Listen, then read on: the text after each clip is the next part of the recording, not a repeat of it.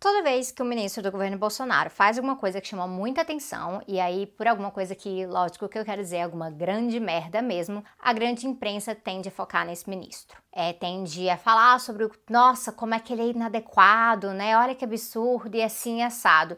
E geralmente sim, inadequados, absurdos, tudo isso vale. Só que acontece que inadequado, absurdo também vale para o próprio presidente da República, não tem como separar uma coisa da outra, então é como a gente vai tratar do governo. É, não é sobre um ministro aqui e ali ou sobre a figura do presidente em si.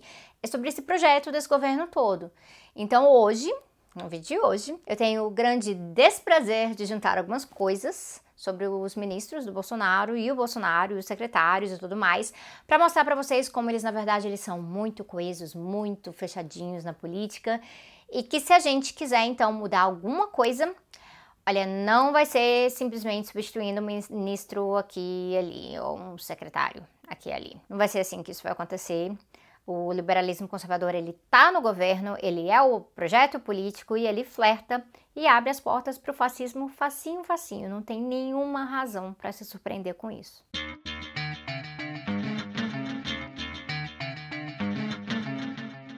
Para gente que está fazendo oposição ao Bolsonaro desde muito antes das eleições, nada disso aqui é novidade. Para quem não estava, é fácil, em alguns casos até mesmo conveniente acreditar que, olha, para as coisas melhorarem, basta então fazer uns ajustes aqui e ali. E isso me lembra a galera que quando eu fiz o vídeo do primeiro mês do governo Bolsonaro, ano passado, essa galera falava que eu tinha que parar de torcer contra, que era um absurdo que eu tava torcendo contra, que eu tinha que dar tempo, né, pro cara trabalhar, dar uma chance para ele. Eu fico feliz de ver que muita gente começou a sacar que o Bolsonaro, ele não tem salvação, Ai, mas ao mesmo tempo tem um campo aí que acredita que é possível salvar esse governo. Eu não tô falando da galera da base dele, não de gente que está no meio do caminho, porque o que eles acham que o governo simplesmente tem que ficar mais técnico e menos ideológico, como se fosse possível algo ser menos ideológico que é o centro ideológico, tá? E geralmente no centro essa é ideologia da normalização, de odiar os extremos,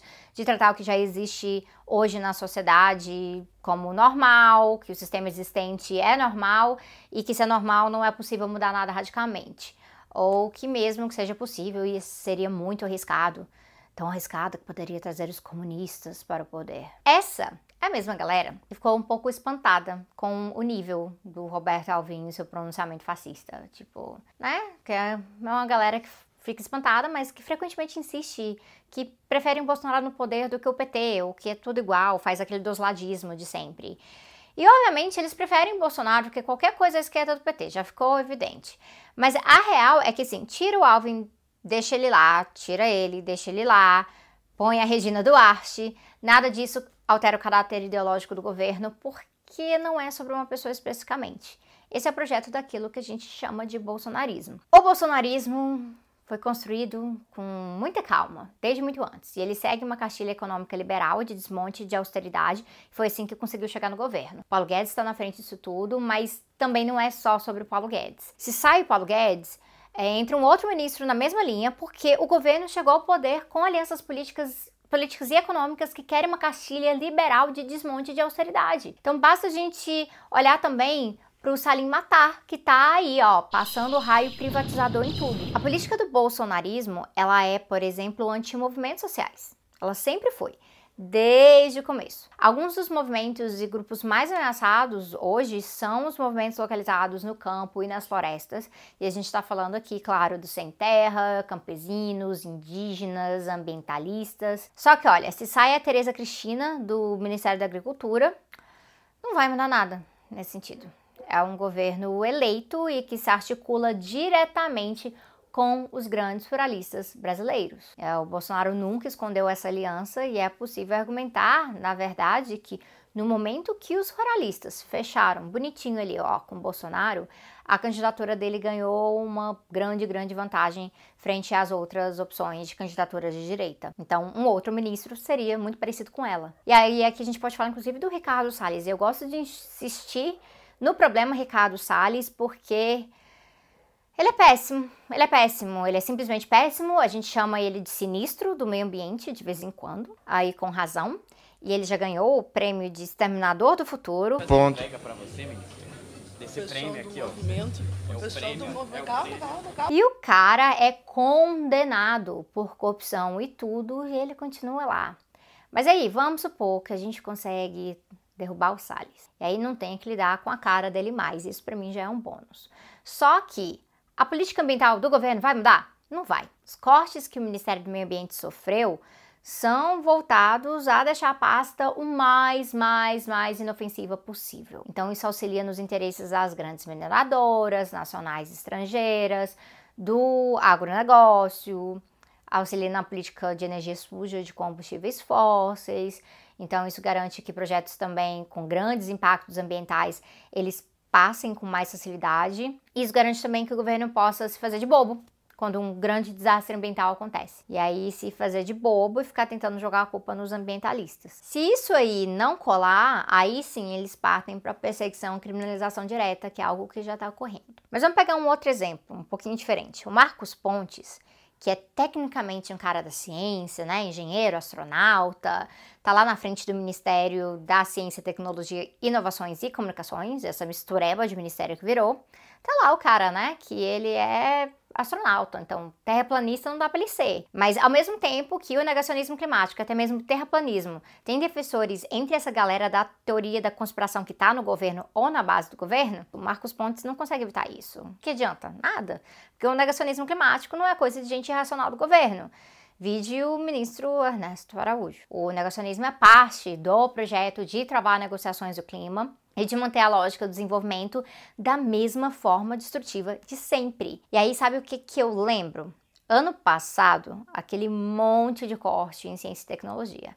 Aí lá vai Marcos Pontes, tentando falar que, ah, olha, da ciência não se corta, porque ciência não é gasto, é investimento.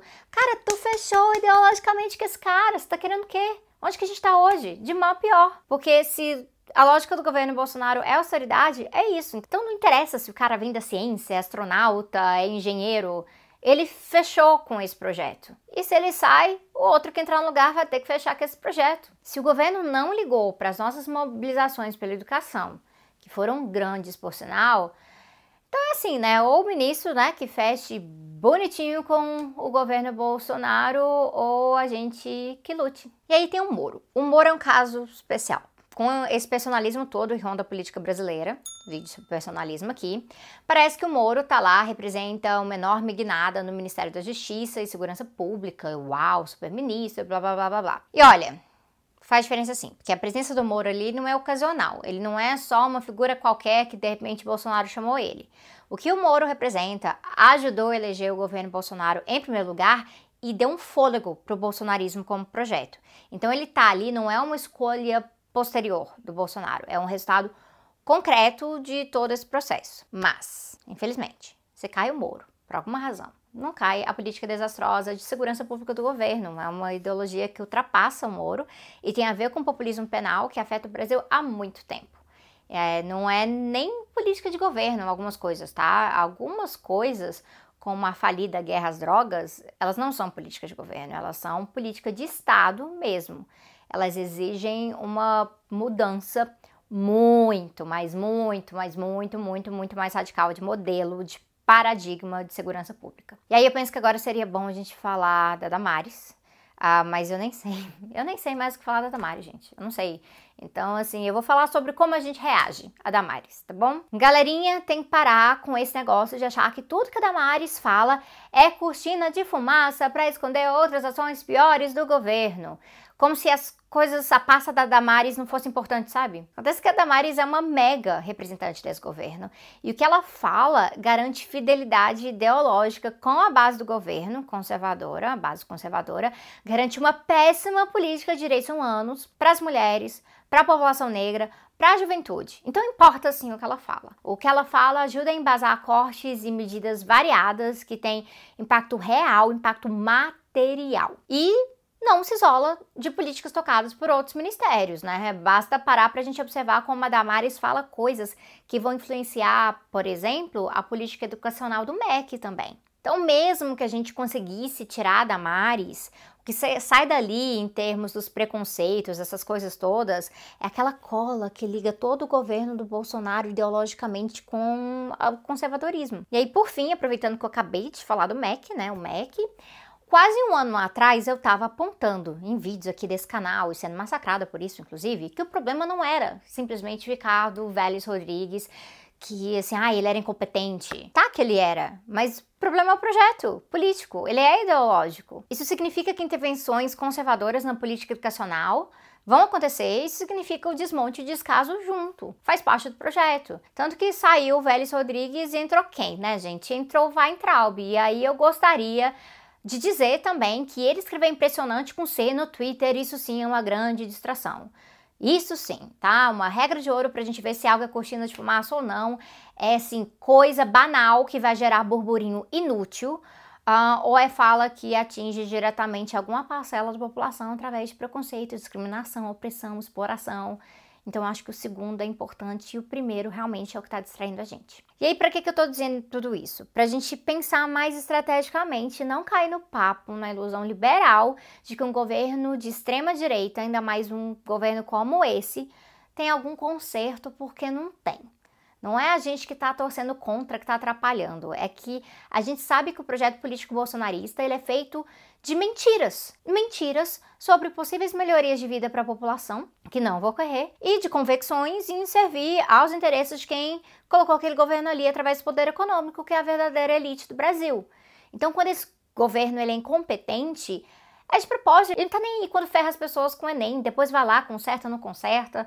Ele tá desmontando o Estado, as instituições, as políticas públicas, fazendo com que as pessoas não tenham confiança no Estado. E olha, não é para ter confiança no Estado burguês mesmo, não, mas porque a gente quer pautar uma alternativa real, poder popular, e não esse desmonte geral que eles estão fazendo aí. Quando esse governo ele é competente, ele é competente nas políticas de extermínio, ele é competente na perseguição, nos acordos, na subordinação aos interesses imperialistas. Então não tem alternativa dentro desse sistema de governo, não tem torcer para melhorarem, para o Bolsonaro escolher alguém melhor.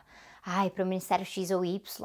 Não tem. Olha, o nazista que colocaram sem querer na Secretaria Especial da Cultura. Tudo isso combina ideologicamente com um projeto político liberal conservador, que quanto mais anticomunista fica, quanto mais antidemocrático fica, mais fascista fica também. E aí, de vez em quando, fica escancarado num discurso, e aí ah, tem um alvoroço e tudo mais, mas não se engane, gente, o conteúdo ele continua ali. A nossa única solução para sair desse buraco é rejeitando completamente qualquer coisa que signifique o projeto do governo bolsonarista. Então é assim, pegada meio quebrando tabu aí, que se a gente dialogar com eles, alguma coisa melhora.